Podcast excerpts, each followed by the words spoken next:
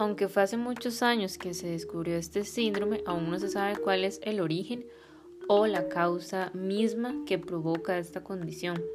Y aunque se sabe que este es un trastorno hereditario, se ha sugerido que en lo que es la fisiopatología de los tics puede haber un componente autoinmune tras infección.